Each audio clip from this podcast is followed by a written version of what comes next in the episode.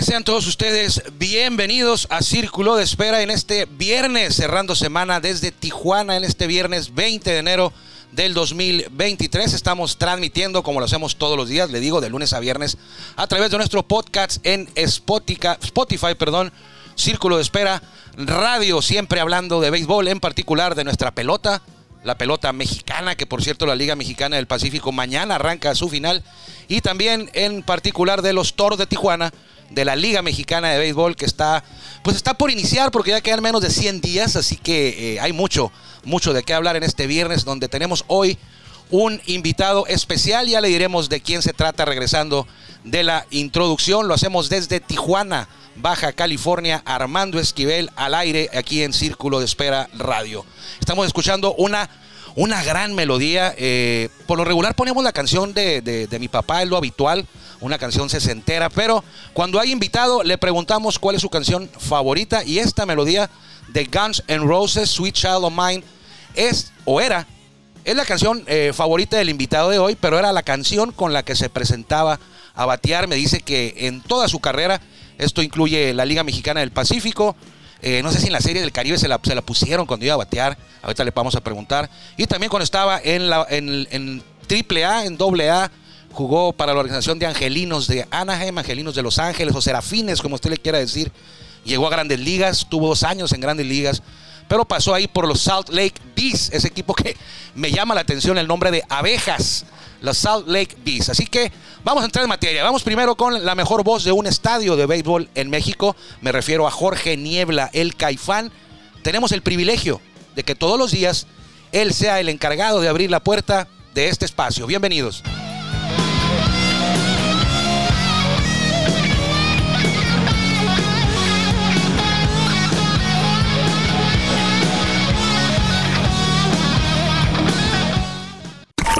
Ya estamos en el círculo de espera. Acompáñanos a tomar turno y hablar de béisbol con un toque relajado. Aquí empieza Círculo de Espera. De espera. Muchas gracias a Jorge Niebla, el Caifán. La voz está descansando el Caifán. Le dieron vacaciones anticipadas a los tomateros. Él es la voz oficial de los tomateros y la voz de los toros. Yo fui a Culiacán hace dos semanas y es extraño llegar a Culiacán y estar, ver el estadio apagado, ¿eh? ver el estadio apagado. Nuestro invitado de hoy, aquí lo tengo a un lado de mí, a escasos dos metros de distancia, está sentado plácidamente, está contento, se le ve contento, se le ve la cara de satisfacción de, regresar a la ciudad que lo vio nacer. Él es de Tijuana y estaba haciendo memoria mientras escuchaba al Caifán. Ya había estado aquí por ahí del episodio 100, más o menos. Hoy estábamos en el 652 por ahí. Arrancamos en 2020 con la pandemia. Tú tienes un proyecto que arrancaste en la pandemia. Fue una buena oportunidad la pandemia. Me refiero a un conocido de la gente beisbolera en Tijuana, un conocido de la gente beisbolera del país, porque es uno de los 145 mexicanos que jugaron en grandes ligas. Me refiero, para no darle más, más este, vueltas, más una introducción más larga, me refiero a Freddy Sandoval, Freddy Carol Sandoval Herrera. Herrera. Freddy Carol Sandoval Herrera. ¿Cómo estás, Freddy? Armando, un gustazo saludarte, un gustazo saludar a toda la gente. Nos encontramos muy bien, muy contentos, sanos, eh, con muchas ganas de estar aquí contigo. Sanos. Sanos. Como cuando eras beisbolista, ¿cómo estás? De salud bien, se te queda, ¿no? Sí, creo que después de la pandemia y anteriormente, ¿no? Siempre hay que empezar por la salud. La salud es más Tenemos que estar bien. Eh, siempre lo he dicho, hay que estar bien uno. Ahora, hoy en día, desde la psicología y todo eso, pues sí, hay que estar bien, salud mental, para que todo a tu alrededor pueda estar bien. Salud mental. Freddy eh, está en Tijuana. Usted se va a acordar, en 2015, 2016 y 2017, Freddy fue el psicólogo del equipo Toros de Tijuana venías de grandes ligas, de estar con los Royals, de haber estado como psicólogo, un anillo de serie mundial con los Royals. Es difícil que los Royals queden campeones y ahí estabas tú, ¿no? Tuviste la suerte, que, tenían, tienen dos campeonatos, ¿no? El que ganó allá con George Brett y este más reciente en 2012. 13, ¿cuándo fue? 2015. 2015 quedan campeones. Llegaron a dos series mundiales y ganaron una, ¿no? 14 quedamos campeones de la Liga Americana. Perdieron con Giants. el juego número 7 contra Garner Ah, no más. que tiró veintitantas entradas. De relevo y de Ganó- abridor. Ganó el 1, el 4 y el 7. Y el otro que relevó también. Sí. Ah, en ese lo ganó de relevo. Y, y El y estaba Lincecum también. Y al año siguiente cuando... Le ganaron a los. Mets. ¿A quién le A ganaron? los Mets. A A, los un Mets. trabucón que traían Sí. también. A Cinder Garner, a Harvey, a... Ya estaba de Groom. Sí, de Ya Grom también. Sin pelo. Estaban, estaban con el pelo corto los dos. Llegas a Tijuana el 2015, tres años, Freddy, te toca el campeonato con los toros de Tijuana. Y ahora se anuncia, los toros anunciaron hace un par de horas a través de sus redes sociales que Freddy Sandoval se vuelve, se volverá a hacer cargo del tema de la psicología en toros de Tijuana. ¿Cómo te cayó? eh, ¿Cómo se, cómo se construyó este regreso a Tijuana y cómo te cayó esta noticia a ti? Pues primero que nada, Armando, creo que es importante que la, jepa- la gente sepa, ¿no? Que no nada más porque uno deja de trabajar en un lugar significa que uno sale mal, que las cosas no funcionaron, que te corrieron, que tuviste problemas. Simplemente fue una etapa en la cual yo estaba pasando por un proceso diferente. Era momento de enfocarme en mis hijos, enfocarme en otra, en otro capítulo, vamos a llamarlo, de mi vida. Y pues la relación, todo siguió ahí. Me tocó eh, encontrarme a- al señor Alberto. Alberto Uribe. Alberto Uribe hace unos meses y pues volvimos a conectar, ¿no? Como el primer día, seguimos platicando y, y se presentó la oportunidad o eh, la conversación, ¿no? De decir, ¿qué te parecería? Y pues... fíjate, Ah, mira, aquí no me- esta no me la estamos- sabía. Aquí estamos nuevamente. Aquí Eh, estás de regreso. Y súper contento, ¿no? De, de volver a, aquí a, a lo que yo llamo mi casa. Sí. A Tijuana, a- con los toros, que fue el, el equipo que me abrió las puertas aquí en México hace, pues ya, siete, Siete ocho años. años. Siete años y parece que fue Sí, ayer, ¿no? Entonces, el, el regresar, pues imagínate, ¿no? Me siento orgulloso, con muchas ganas. Eh, para Tijuana para mí siempre ha sido, ha sido mi casa, ¿no? A pesar de, de que esté en otro, que viva en otro, otro lugar. lugar. O sea, aquí siempre dice Tijuana, beisbolista, egresó de la Liga Municipal. Y el otro, no, de la Liga Guaycura. Tú eres de la otra. De la Liga Playas. De la Liga Playas. El único egresado de la Liga Playas que ha llegado a Grandes Ligas. Creo que sí, ¿no? Yo creo que sí, sí. Sí. Pues Benjamín Gil era de la Municipal. De la Municipal. Loaiza de la Guaycura. eh, el, el tú de, de Playas. eh, Oscar de la Municipal. Municipal. José Silva de la Municipal. Andrés Berumen de la Municipal. ¿Quién más se me va? Por ahí se me va a ir un Rigoberto Beltrán era de la Municipal. eh, Alejandro Kir de la Municipal. Aranda, municipal. Aranda de la Municipal. Asad, que saludaste hace rato, De- es de la de Guaycura. Pero tú eres el único egresado de la Liga de, Playas. de- de playas. Desde ¿Cómo la ves? Está- está- hay que ver una placa. Ahí tienes campo ahí. No, sé, todavía no hay un creo, campo no, ahí. no, no creo, no, no, no, no, no creo, pero pues playas, digo, ahí, ahí hemos vivido toda, Sí. toda nuestra vida y como lo, lo mencioné, lo que es playas, lo que es Tijuana, o sea, yo lo llevo en el corazón especialmente, ¿no? Sabiendo que Tijuana es una de las ciudades más reconocidas de todo el mundo, eh, por su comida, por lo que sea, ¿no? Y por el Eh, béisbol. Por el béisbol. También. Entonces, para mí, yo, yo sí, yo sí me siento orgulloso de decir, yo, yo soy de, Tijuana, Tijuana. Y la gente se sorprende, especialmente yo, Armando, vivo en Allá en- Estados Unidos, en Oregon. Oregon. eh, y a poco sí eres de Tijuana, y así como Sí. que con orgullo, ¿no? Claro sí, que soy de. Tijuana, ahí en la frontera. Oye. Freddy, eh, fuiste jugador, eh, llegaste a Series del Caribe, jugaste a Grandes Ligas con Angelitos. ¿Cómo y cuándo, para que la gente sepa, porque yo tampoco lo sé, te voy a ser sincero. ¿Cuándo fue cuando dijiste, me voy a dedicar a esto? Voy a estudiar para esto. ¿Y cómo le hiciste? ¿Si ¿Tuviste que estudiar? O sea, de repente, ¿cómo- ¿qué fue lo que te movió el tapete, Freddy? Y dijiste, eh, yo quiero seguir en el béisbol, pero yo no quiero ser manager, ni coach, ni Yo quiero ser esto, quiero ser psicólogo, quiero ayudar de esta manera. ¿Cómo, cómo fue ese proceso y cómo tomaste esa decisión? Te voy a confesar algo. eh, lo he platicado con muchos psicólogos y creo que muchos hemos llegado a la misma conclusión. A un error, ¿no? De decir, yo voy a estudiar psicología porque yo me voy a arreglar. me A voy mí mismo. Me voy a atender a mí mismo.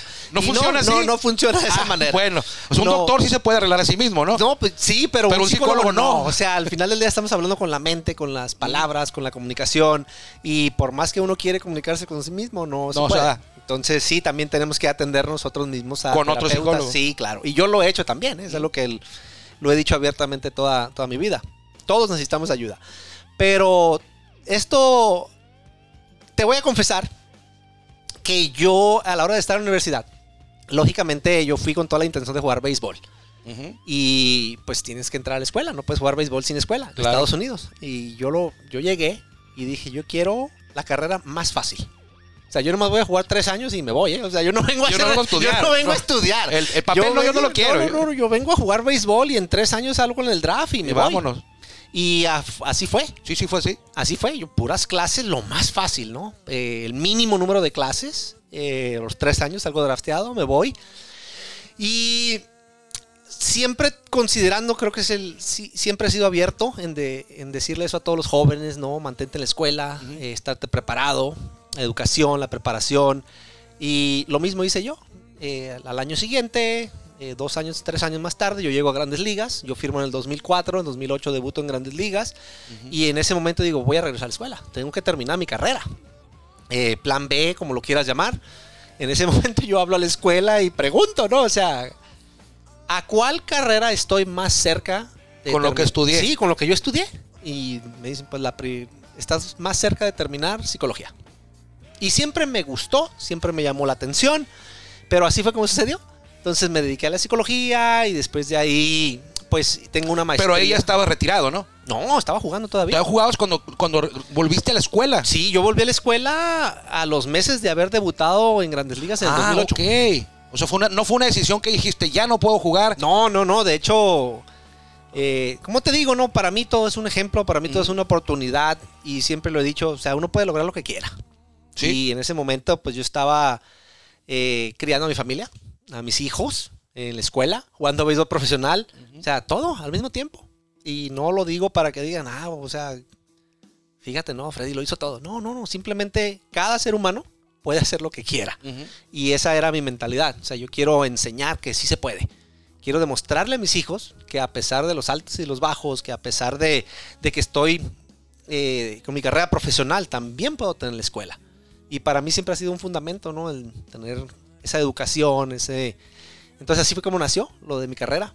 Y hasta la fecha, pues una vez que empecé, no he parado.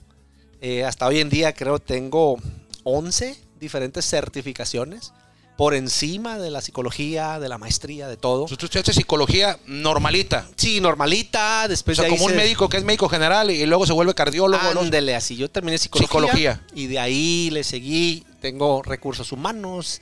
eh, tengo liderazgo. Tengo. ¿Cómo le llaman? Es mercadotecnia. Mercadotecnia no, es management, que es. Como gerencia, dirección. Como dirección, Sí. como gerencia. Sí. Y después de ahí me abría ramas completamente diferentes para yo crear lo que es lo que hago hoy en día. Que tengo un programa de entrenamiento mental que utilizo con todas las personas. Yo en realidad, Armando, ah, es muy poca la psicología que se usa. O sea, soy creyente, lógico, soy psicólogo, súper creyente de la psicología, pero aplico más lo que es el coaching. La psicología es un poco más tardada, eh, toma tiempo en que las personas confíen en ti, en que se abran abiertamente contigo. En el coaching uno empieza a trabajar desde el primer día. Entonces yo me enfoco más en eso ah, de inicio y ya eventualmente uno trasciende más a lo que es la psicología. En el béisbol, ¿qué tan importante es, Freddy? Porque uno ve, dice, los jugadores, mira, traen un, un carro del año, el más lujoso, ganan millones de, de dólares. ¿Tienen problemas los jugadores para requerir coaching o para requerir a, a temas de psicología? Eh, Me fui a grandes ligas por esos sueldos, sí, ¿no? y, y lo he dicho siempre, Armando, y somos seres humanos. O sea, un beisbolista, un atleta profesional, no sé, hoy recientemente terminó el Mundial, Messi, Ronaldo, son seres humanos. Tienen problemas, tienen tensión, tienen estrés. Y, y así los mismos jugadores de aquí de Tijuana, los mismos beisbolistas. Entonces sí, todos lloramos, todos tenemos emociones, todos tenemos sentimientos, eh, problemas, presión, altos y bajos. Al final del día, pues nunca vamos a saber exactamente. Por eso se requiere mucha confidencialidad, se requiere Sí. mucho respeto, mucha responsabilidad, porque toma tiempo poder expresar lo que Sí, te ha poco a poco, ¿no? Poco a poco. O sea, tú Entonces, eres como un cura o como un doctor que llegan y se confiesan contigo y tienen el secreto profesional de que tú no puedes divulgar lo que ocurrió. Literal, Llegan sí. y ahí va poco a poco, te confiesan un pecadito leve, y luego te van confesando un pecado más grande. ¿Cuál es la, la causa por la que más solicitan tu asesoría a los jugadores? ¿Qué es lo más, no vamos a decir ni nombre ni quién, pero qué es lo más recurrente que tú has visto que es donde más batalla un beisbolista? Vamos a decir aquí en México, que has trabajado en Toros, has trabajado en Monclova, en Leones y aparte tiene yo creo que algún cliente jugador eh, aparte de, de- de- de organizaciones, pero ¿qué es lo que más te llega? ¿Qué temas?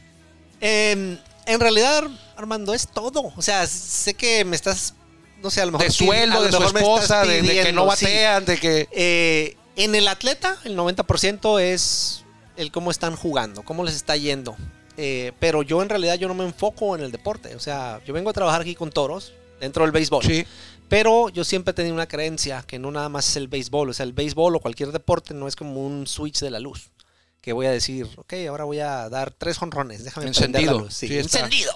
Imagínate que fuera así, ¿no? Que, qué bonito. Ahora voy a, no sé, voy a vender cinco carros ahora. Y vas, los vendes. Sí, imagínate, ¿no? Sí. Mundo perfecto. Entonces, el béisbol no funciona así. Yo no puedo llegar aquí y decir, oh, voy a tener un buen juego. Entonces, yo me enfoco más en la vida diaria. Que la persona cambie por completo. Que a la hora de venir a jugar el béisbol, simplemente sea algo extra, algo normal, que ya estoy acostumbrado a hacer porque así vivo mi vida. Y me enfoco mucho en las decisiones. Y al final del día no puedo... O sea, puedo ponerme a pensar todo lo que quiera, pero no creo que te pueda decir divorcio, hijos. Sí. O sea, es literal Cada quien todo. es diferente. Eh, sí, puede ser cualquier cosa, porque al final del día, pues es estrés, es tensiones, problemas, y todo empieza por la mente. ¿Y cómo te cómo si yo fuera el dueño de toros? Ojalá. Si yo fuera el dueño de toros, este, eh, ¿cómo te cómo te califico? O sea, ¿cómo te mido tu rendimiento? El, el bateador, te lo decía hace rato, Freddy, bateó 300, empujó, empujó 100 y se echó 30 para la calle. El pitcher tuvo una efectividad de tanto, ponche. Termina la temporada, ¿qué reporte presenta Freddy Sandoval a la directiva? ¿Cómo, cómo mides tu, tu rendimiento? ¿Cómo le dices al coach, al, al dueño? eh, mira, cuando trabajaron conmigo, aquí están lo- los resultados. ¿Qué resultados le llevas? No, no, no puedo entender eso. O sea, ¿cómo te van a, a evaluar al final del día? ¿Por qué me haces esa pregunta, pues? Porque no la entiendo yo, Freddy. O Porque sea, na- o sea, si yo te contrato a nunca ti, nadie me ha hecho esa pregunta. pero si yo te contrato a ti y soy el dueño de los toros y al final de la temporada, ¿qué te voy a exigir? ¿O cómo te voy a medir para decir, el, oh, Freddy se queda, eh? Lo voy a decir abiertamente por primera vez en la historia. ver. Nada. Nada, ¿verdad? Me imaginaba Confianza. eso. Me imaginaba que era... Confianza. Confía en mi trabajo y la única manera es, eh, ahora sí, cualitativa, ¿no? Mm, Pregúntale a los jugadores. Exacto. Yo no te puedo decir nada, todo es confidencial. Sí, sí. O sea, yo no, te- yo no entrego ningún reporte. No, no puedes decir, vino tal jugador y Lo que tuve- sí hago es, por ejemplo, en sprint training, un ejemplo, ¿no? Ah, se hicieron juntas generales, se hablaron de estos tres temas. Pero no es una sesión, o sea, yo no les llamo pacientes, se llaman, para mí son mis clientes.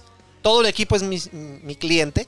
Entonces yo puedo decir, este día tuve una junta con todos los jugadores, porque Sí. las juntas son generales.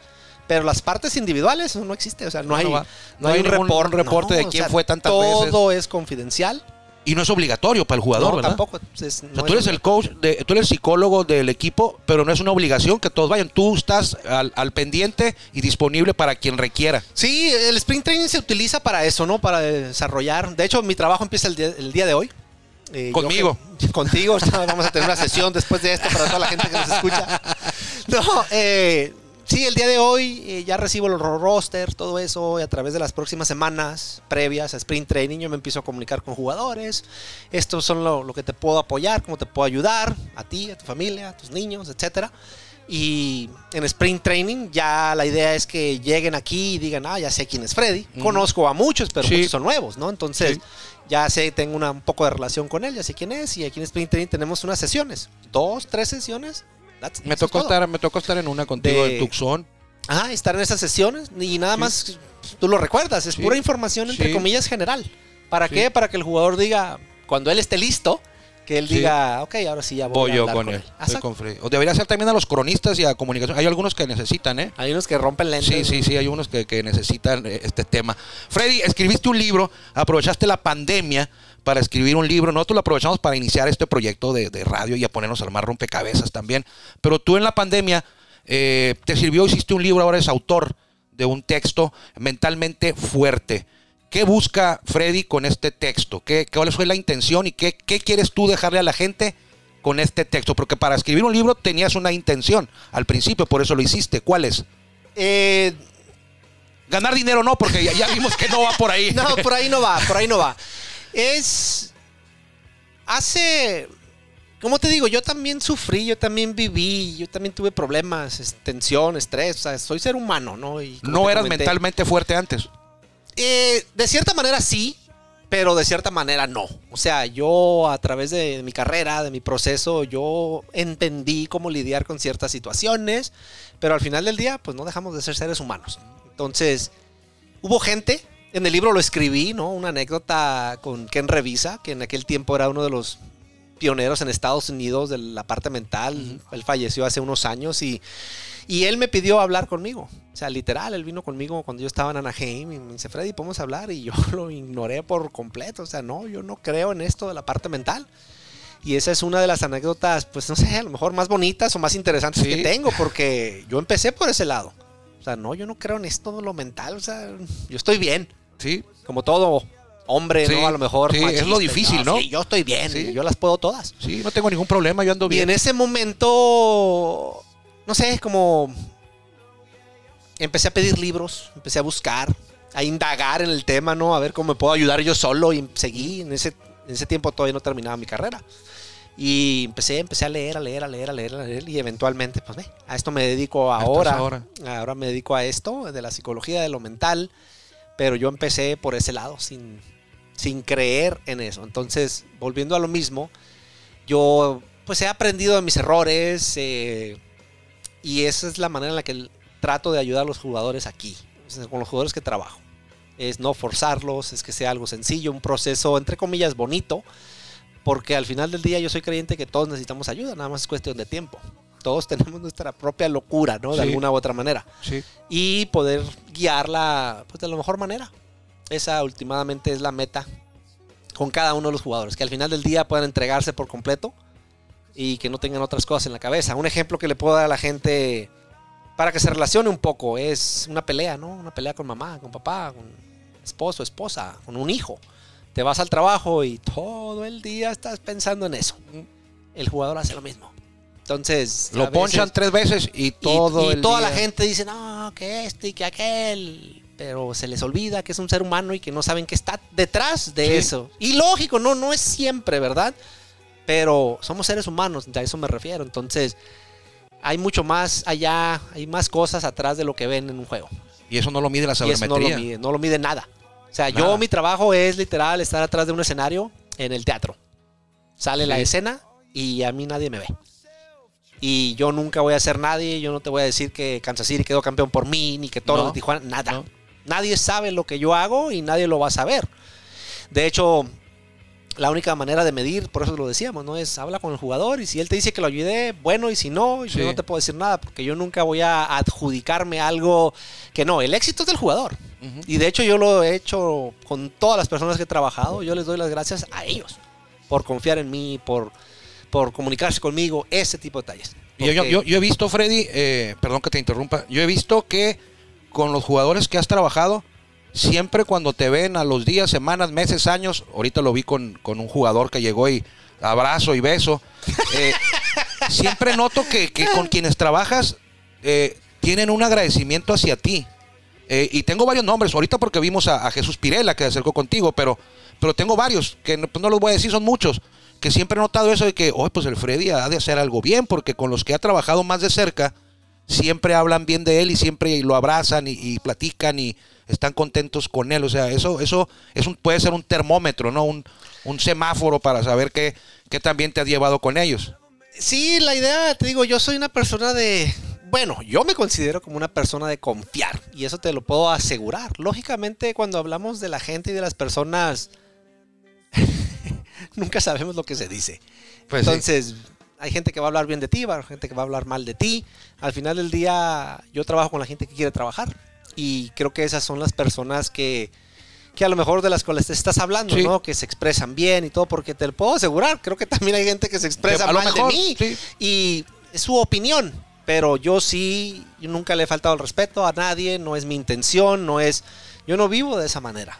O sea, mi intención es ayudar a cualquier persona que se acerque. Si alguien tiene una mala opinión de mí, es opinión de ellos, se respeta. Pero yo nunca le voy a faltar el respeto a propósito o algo a nadie. Entonces, eh, pues sí, te digo, para mí es crear relaciones, ¿no? Más allá de lo que es nada más el trabajo, porque sí me involucro mucho en las vidas. Y tú tienes una ventaja, porque jugaste béisbol, sabes lo que se siente. O sea, no, no eres un psicólogo que no jugó. Tú jugaste béisbol en grandes ligas. Y estás con ellos. Ellos te respetan por tu profesión de psicólogo y aparte dicen, oye, Freddy llegó, llegó a grandes ligas. Sí, mucho. Y, Y aparte, mucho es a, los, a los mexicoamericanos también, porque vives allá y eres de, de México, naciste en México, vives allá. Tienes dos grandes ventajas eh, en relación a tu profesión. Sí, para mí es la transparencia el número uno. Eh, yo me abro completamente con el jugador. No soy perfecto, nunca lo he sido, tampoco quisiera hacerlo. Entonces, eso es una manera de relacionarme. O sea, yo también sé lo que se siente hacer un error Sí. y perder el juego. lo sé. Sé lo que significa poncharte Con las bases llenas, ¿no? en el juego clave. Que hasta la fecha Soria, ¿no? Siempre me ha dado carrilla. ¿Por qué? Bueno, hay un video por ahí en las redes sociales de que él me ponchó para acabar la final. Perdimos la final. Eh, Contra Yaquis. contra Yaquis en Mazatlán y yo fui el último out, El 27. con un ponche. Con un ponche. Y ahí con el jugador- corredor en tercera. O sea, yo doy hit y empatamos. Me ponchó. El ponche. Se Bueno, acabó el juego. O sea, yo sé lo que se siente. Sí. Y como dices, puede ser una ventaja. Para mí, yo lo veo y lo considero como una ventaja porque me puedo brincar ciertos pasos sí. Eh, que tienen que ver con el entendimiento del, del deporte. de- exacto. de saber lo que Ciertos vivimos, o pasos sea, es un mar de diferencia que del- tú lo sepas, eso. Yo le digo a la gente, no, o sea, yo viajo 80, 100 días al año. Ay, qué suave. Sí. Le digo, "No, Me consta. Qué suave, ¿de qué nombre? Lo peor, ¿por qué el cansancio de los viajes, los hoteles, no dormir en tu cama, el, el vuelo se retrasó y, volvemos a lo mismo, cosas que la gente no entiende. Entonces, todo eso son temas que se hablan con los jugadores. Yo no, yo soy muy resistente a las juntas grupales. O sea, son pocas a través de todo el año, dos, tres juntas nada más. Todo es detrás de las cámaras, es individual. Yo no estoy con el equipo 24 horas al día. Eh, yo todo el trabajo se hace de casa. O sea, sí viajo con el equipo, los veo, pero ante todo, ¿Vas a viajar con toros? Sí, viajo. O sea, el- lo mismo que se ha hecho. Viajo, Sí, pero me no acuerdo siempre. que viajabas, no todas, pero todo sí. es llamadas, es seguir los juegos, es seguir las estadísticas, porque todo manda un mensaje. A veces, eh, te digo, es, la- es el estar involucrado, ¿no? Y crear esa relación con los jugadores, que sepan que el servicio es 24 horas al día. Y estás al pendiente. Sí, porque el estrés, pues, no llega los lunes a las 3 de la tarde. No, no tiene fecha. No tiene fecha. ¿Qué Y generalmente llega cualquier día, de lunes a viernes, a las 10, 11, 12 de la noche. En una de sí, la mañana. sí, cuando van llegando al hotel. Ajá, y ahí es donde yo estoy presente para ellos, ¿no? ¿Qué, qué tan avanzado, en esto también para finalizar, Freddy, qué tan avanzado estamos en México? Eh, bueno, no, la palabra avanzado no es la correcta, pero qué tanto confía el béisbol mexicano, los directivos, las ligas mexicanas, qué tanto se confía en México en el tema tuyo, de un, de un psicólogo en el equipo? Ya va mejorando. creo que sí va mejorando, pero te lo digo, yo también lo pensé, ¿no? Eh, el, el tema del confidencialismo siempre es algo que a un jugador eh, tiene que vivirlo para poder expresarse a lo mejor bien o positivo de esa manera. O sea, ahorita hablando con uno de los jugadores también, oye, ustedes tienen un psicólogo, sí, pero eh, uno nunca sabe qué es lo que va a decir, pues. Entonces, aquí yo pienso que yo he desarrollado o desarrollé en ese tiempo esa confianza, ¿no? Con el jugador. De decir, no, él no va a decir nada. ¿Por qué? Porque yo así se lo dije a don Alberto, ¿no? O sea, a mí no me pregunten nada de los peloteros porque no se lo puedo decir. Es así de sencillo, es confidencial. Entonces, siempre pienso que va a existir ese como estigma, como ese estereotipo, como esa, no sé, esa... No sé así cómo llamarle, o sea, porque es un estereotipo, ¿no? Así Sí. sería, porque siempre van a decir, no, pues, y si le dice a alguien, o le dice al manager, Sí. o lo que sea. El temor, Pero sí. esa no es la intención. Entonces yo pienso que día a día las puertas se han abierto más a la psicología. Lógicamente el jugador sí cree en eso, no tanto como antes. Pero pues creo que es algo que va a existir por mucho tiempo. O sea, es, o sea, nadie quiere tener eso. O sea, imagínate que... Porque yo lo viví, Armando. Imagínate que te vean hablando conmigo. ¿Qué va a decir la gente, no? Sí, Ah, algo tiene Armando. algo le ¿Qué pasa. tendrá? Sí, sí, lo vimos con un psicólogo. Entonces, un ejemplo muy grande que siempre he dado ha sido Adrián, por ejemplo. Adrián, Adrián eh, González. González. ¿Por qué? Oye, pero ¿qué problemas tenía Adrián, Adrián al trabajar contigo? Digo, Ninguno. nada. Pero ¿por qué tenemos que pensar de esa Que está manera? mal. ¿Por qué tenemos que pensar de que trabajan conmigo porque tienen algo malo? Trabajo con muchísima gente, Armando, que no tiene ningún problema. Simplemente quieren mejorar. Pero es el estereotipo que tenemos y creo que, que eso influye mucho en, en- A lo mejor no tanto en el béisbol, a lo mejor no tanto con mi presencia porque ya conozco a muchos jugadores, pero de entrada, de entrada es, es una... o sea, Sí, bueno, y psicólogo no es psiquiatra. traemos, ¿eh? ¿no? Psicólogo no es psiquiatra. Es, es mucha diferencia de un psicólogo a que vayas a una, a una, a una clínica de psiquiatría. Ahí es otra cosa. Pero bueno, por último, Freddy, este Guasave, los mochis van a jugar a la final. ¿A quién le vas? Tan, tararán. ¿A quién le vas? ¿Por qué? Y cuéntame la anécdota que tienes en ese último. Tú jugaste en Guasave, ahí te retiraste en el Pacífico. Cuéntame, dime a quién le vas, ¿por qué? Y cuéntame de esa, de esa anécdota muy interesante que tienes en ese tu último turno al bat como profesional en el invierno. ¿A quién le voy? Eh, ¿O quién crees que va a ganar? como ex deportista, yo siempre lo he dicho, yo lo que quiero es una buena serie. O sea, un- los jugadores, nosotros entendemos que va a ganar el que juegue mejor ese día. Y es algo que ya después de estar retirado, o sea, yo no te puedo decir, le voy a este equipo. Me gustaría mucho ¿No que tienes ganara. favorito? No. En Grandes Ligas no le vas a un equipo, a ni a los Angels, ahí A debutaste. ninguno. A Yo nadie. Lo que quiero es ver un juego y que, y que divertirme. ¿A nadie disfrutar. le vas, Freddy? A nadie, ni en el fútbol. ¿Es el malo mentalmente irle a un equipo? No sé. no, sé. ¿No simple- recomiendas tú irle a un equipo que? No, nunca me he fanaticado a nada. Es más que nada quiero ir a ver a disfrutar. Y, y disfrutar el juego, que sea un buen juego de béisbol. Bueno, a lo mejor le puedes ir a un equipo porque haya ahí alguien conocido. Sí, exacto, y eso es lo que, a lo que iba, ¿no? O sea, en esta situación, pues me encantaría que ganaran los dos. Porque tengo grandes amistades en los En dos los equipos. dos. O sea, Isaac, los a- Isaac, a Manny. En los me mochis. encantaría. Y por el otro lado tengo a Oscar. Que es Oscar Robles. Oscar Robles, mi paisano. Me encantaría que tuviera esa Sí. oportunidad de ganar un campeonato ahora como dirigente, como Su manager. primero sería. Su primero. Entonces, es muy difícil. Lo que sí es, le mandé bendiciones y la gran éxito. Yo Sí. no mando suerte, yo no te digo buena suerte, yo te digo, hey, te deseo lo mejor. Sí. Entrégate por completo, Disfrútala. éxito, disfrútalo. Y que fue lo que le mandé a Oscar. sí, porque no se llega a la final cada año, pues hay que no, disfrutarlo. y, disfrútalo y Sí. que les vaya de lo mejor. Entonces, pues que gane el, el mejor. no y- te vas a comprometer con ningún lado. No, y nunca lo he hecho. Entonces, Lógicamente. no. Yo sí quiero que gane ahora. Ahora peor, imagínate. Pues, somos toros Sí. y hay toros en los dos, En los dos equipos, ¿no? Entonces, como decirte, Ah. imagínate que te diga ahorita, no, yo le voy a los mochis y luego al rato van a llegar los jugadores. que llegar, estaban, "Eh, acá, pero, eh". Anthony Herrera va a decir, oye, ¿no? ¿qué onda? Pues si tú le No, o sea, que gane el mejor. Bueno. Y creo que la gente va a disfrutar esa parte, ¿no? Y como fanáticos también. Creo que al final, si es una buena serie, se entregan los jugadores. Creo que hasta el equipo perdedor dice, peleamos y nos fue súper bien y se entregaron. ¿Y tu anécdota? Y mi anécdota, ah, ¿Qué año era? ¿qué fue? ¿2012? 2012. 2012, el último, 2011. 11. Ajá. 11 para 12. 11, 12.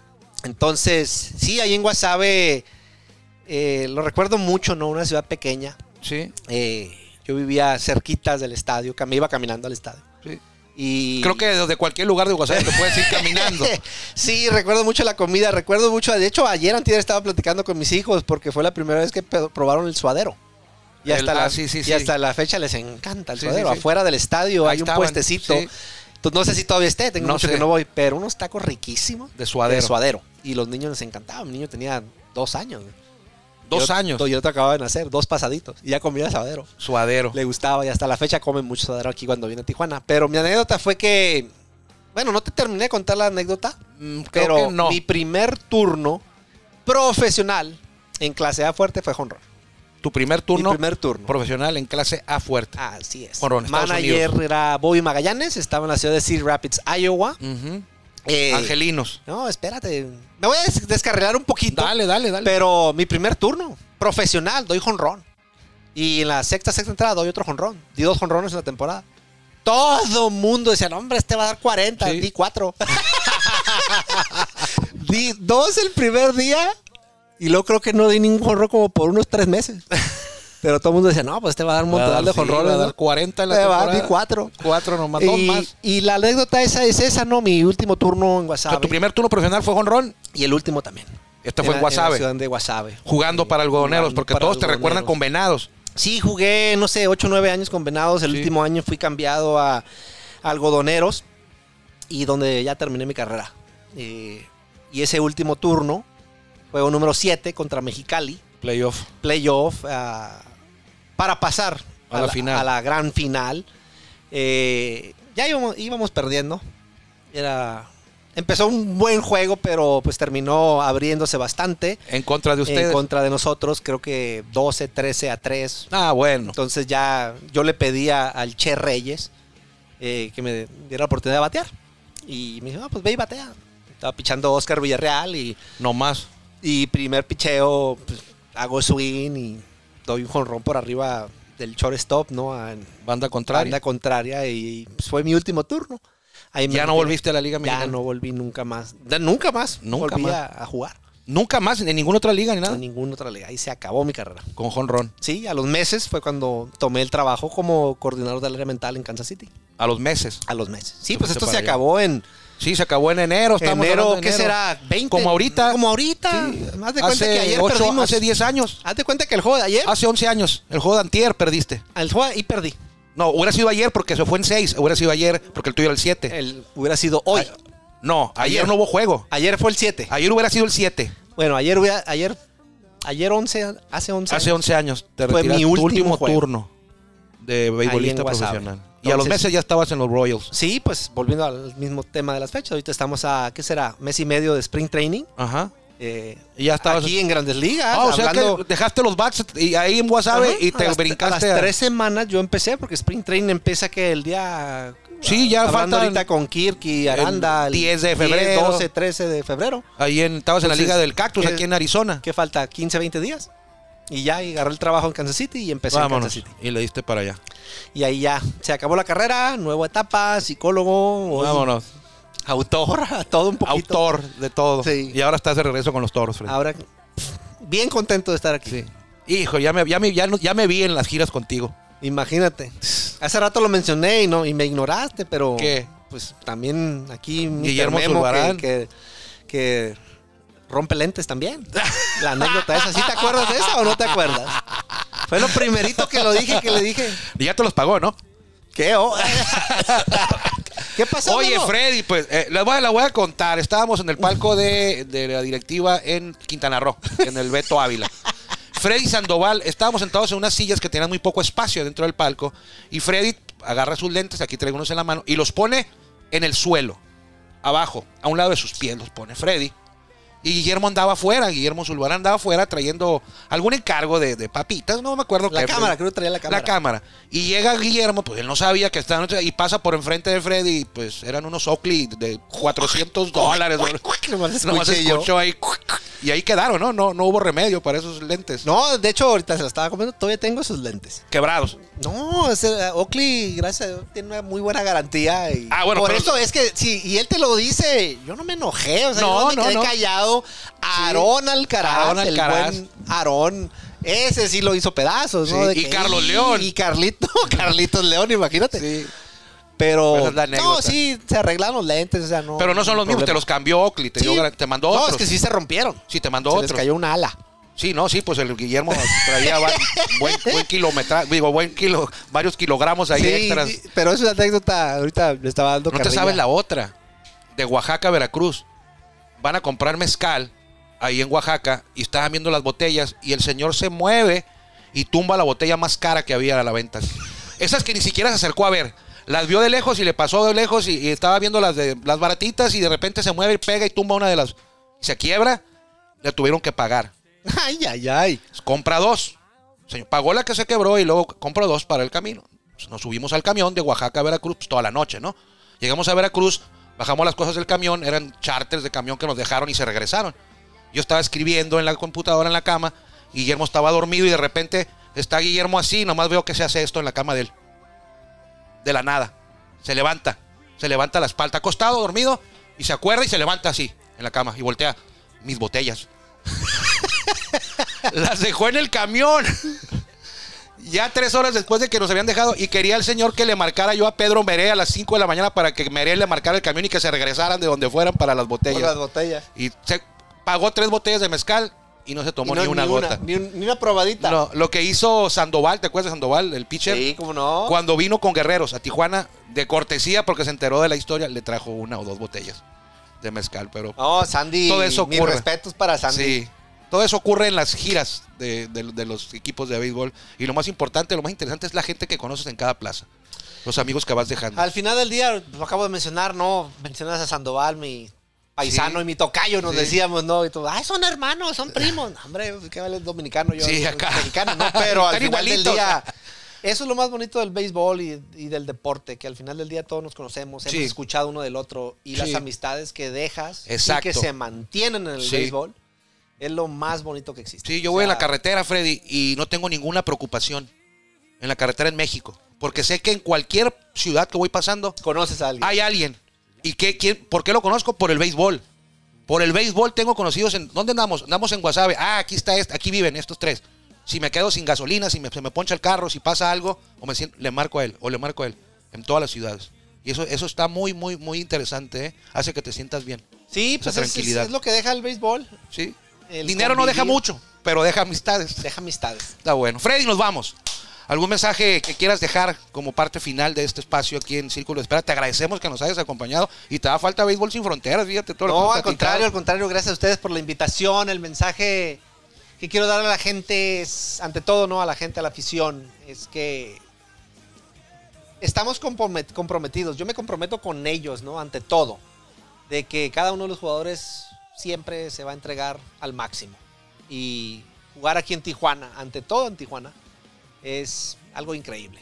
Con el estadio lleno, la gente apoyándonos. Entonces, cada uno de los jugadores se entrega por completo que los traten bien, que sean positivos y que ante todo vengan y nos apoyen. Porque nosotros como organización nos vamos a entregar al 100% por el, la meta final, ¿no? De traer un campeonato nuevamente aquí a Tijuana. ¿Te, da- te dan ganas de brincar al terreno a veces?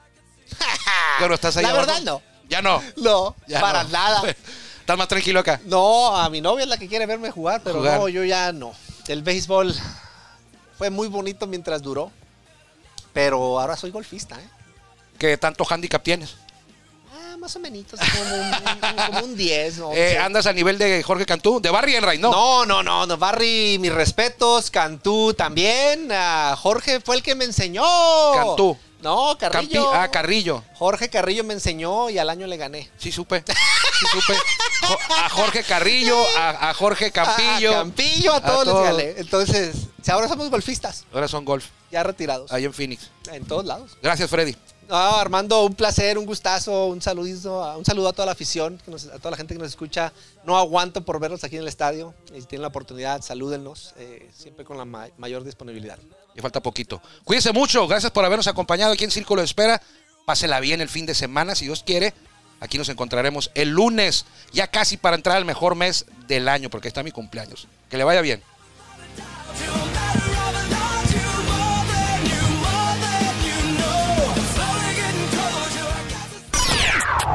Gracias por acompañarnos en el Círculo de Espera. Nos escuchamos próximamente. Círculo de Espera.